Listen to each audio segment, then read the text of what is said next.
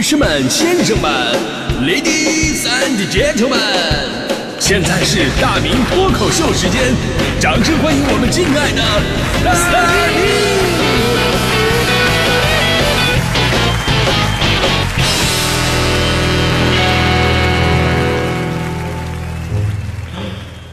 欢迎各位来到今天的大明脱口秀，我是大明。哎，咱们都喜欢花小钱办大事，物超所值嘛。就比方说，很多朋友在这个招聘简历上都会写上很多跟这个工作本身呢没关的一些东西，比方什么唱歌跳舞啊、海外关系啊、呃会修车呀。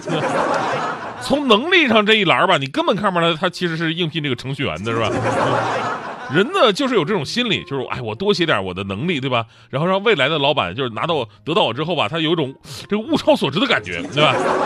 你万一哪天老板累了，对吧？想着来唱个曲儿，我挺身而出，老板我来哈，你把我的女人带走。其实吧，我们很早就知道这个道理了。你知道我的简历上一般也会加上一些特殊的技能，比方说按摩踩背。我跟你说，按摩踩背这个能力特别好。既能让别人知道我有特殊才艺，然后呢，还没有人敢过来验证真假，对吧？你说我都尚且如此了，那以抠门著称的大迪同学，他更在乎这一点呢。买东西必须要物超所值，要平价那就等于不合适。熟悉大迪同学的朋友都知道，他最爱的是什么呀？除了我之外，没错，哎，就是奶茶。大迪同学特别喜欢喝奶茶。那你以为大迪喜欢的是奶茶的味道吗？根本不是，就是因为奶茶是这个世界上最超值的产品。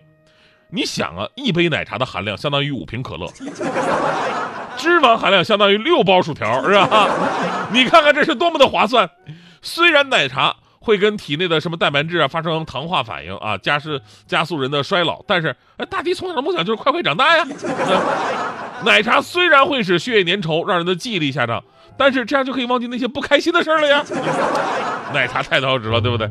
哎，说到超值的东西啊，最近有样东西还真的挺火的，这个不是开玩笑了，这也是真的啊。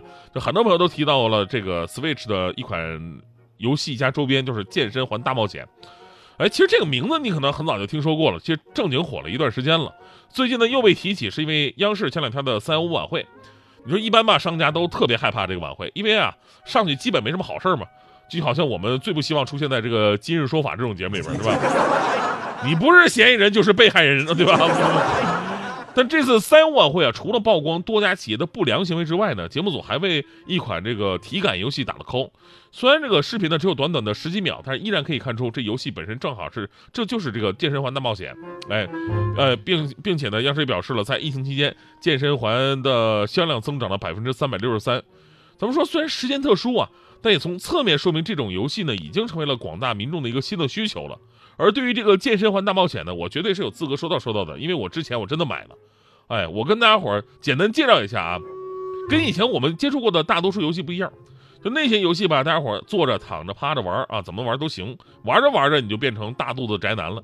但健身环大冒险本身啊是一个体感游戏，它把很多的健身的动作都巧妙地设计到了这个游戏的画面当中，哎，是目前。是把体感运动和这个游戏画面还有故事情节结合的最好的电视游戏，不仅在日本，哪怕是欧美国家都创造了惊人的销售记录。所以当时啊，我抱着作为一个肥胖患者的角度啊，我我我试试看吧，我我就买了这个游戏。首先呢，它自带一个圆环，我第一眼看到这个圆环的时候，我就觉得，哎，这不就是这个普拉提圈吗？淘宝卖二十那个。当然了，实际操作有很多的黑科技啊，比方推啊跟拉呀。都要用相当大的力量，而且这个力量啊，在游戏当中可以自行设置难度啊、力量等级啊。我当时我觉得我一个二百四十斤的猛男吧，力量上我也不差啥，于是我设置的是中高等级。半个小时之后累累吐了，这是后话，这个啊。然后呢，同时把这个手柄，呃，用它给的这个绑腿缠到大腿上。我从这个绑腿的长度来看，我就发现日本人在这方面做的还是很人性化的。如果你让这个中国国际航空公司来做这个的话，它一定不够长。可以参考他们的安全带，这个 每次我都系到极限。呃，这样就基本 OK 了。在游戏里边呢，你要利用各种这个健身的动作，比方说蹲起啊、仰卧起坐呀、拉推、小跑、高抬腿、弹跳这些动作，来完成游戏里的跳跃和打斗等等技能。真的你会发现啊，这真的不是。不只是一款游戏啊，它真的是一个健身器材，强度绝对不低于健身房，同时还能监控你的心率啊、运动消耗啊，呃，我觉得是物超所值的。反正我第一次用完之后吧，我就再也没有用过了。我就觉得做人舒舒服服的不好吗？打个游戏呼哧带喘的真的好吗？所以这事儿其实告诉我一个非常重要的道理：世界上没有绝对的超值。当你珍惜它了，经常的使用，它就超值。你要是不喜欢，你买来你不用，再值得的东西它也不值得。你说笔记本电脑贵不贵？那肯定算贵的。我一个笔记本，我用了八年多，我写了两千多期的节目，帮我挣了不少钱，对吧？呃，当然其实也没多少钱啊。咱们这么一对比，这个笔记本绝对是物超所值。那你说指甲刀便不便宜？我在那个什么各个两元、件件两元，两块钱你买不了吃亏，两块钱买不了上当的那个两元店，我买了一个指甲刀，这个够便宜吧？但是至今我其实我都是用自己用牙的，你知道吧？所以说谁说两块钱买不了吃亏？所以说到这儿啊，我最后说一下最近的一件小事儿，关于物质的，也是我对物质的一个看法。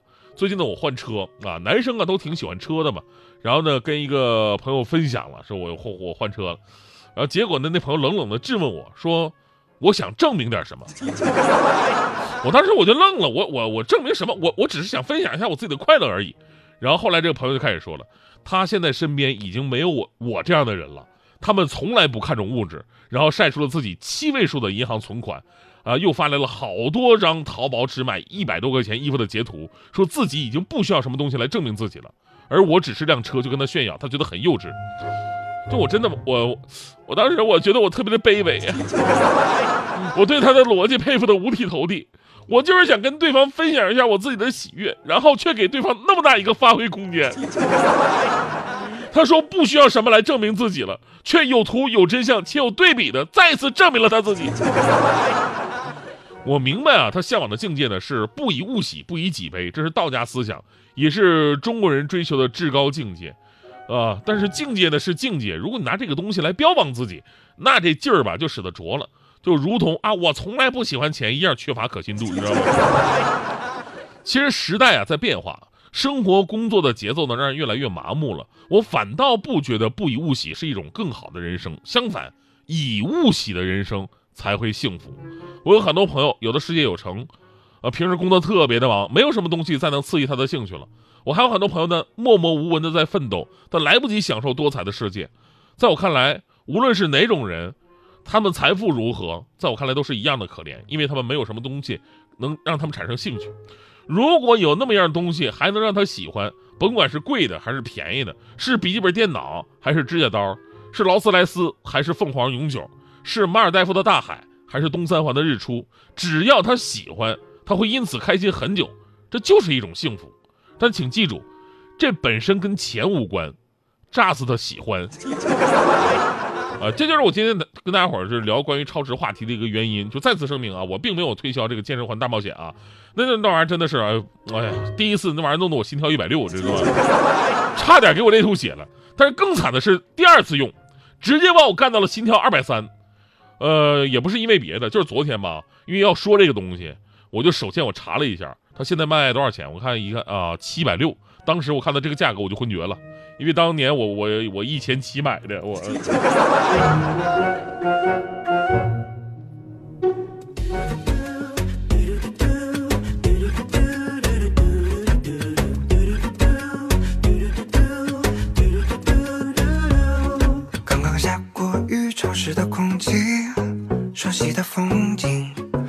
好行李，出发去旅行，希望能遇见你。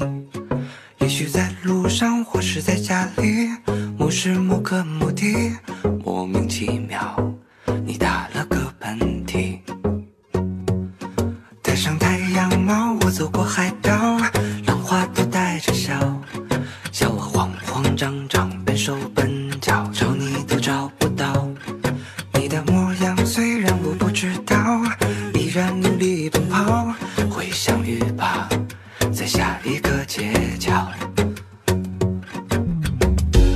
带你住进城堡门前开满了花花草草。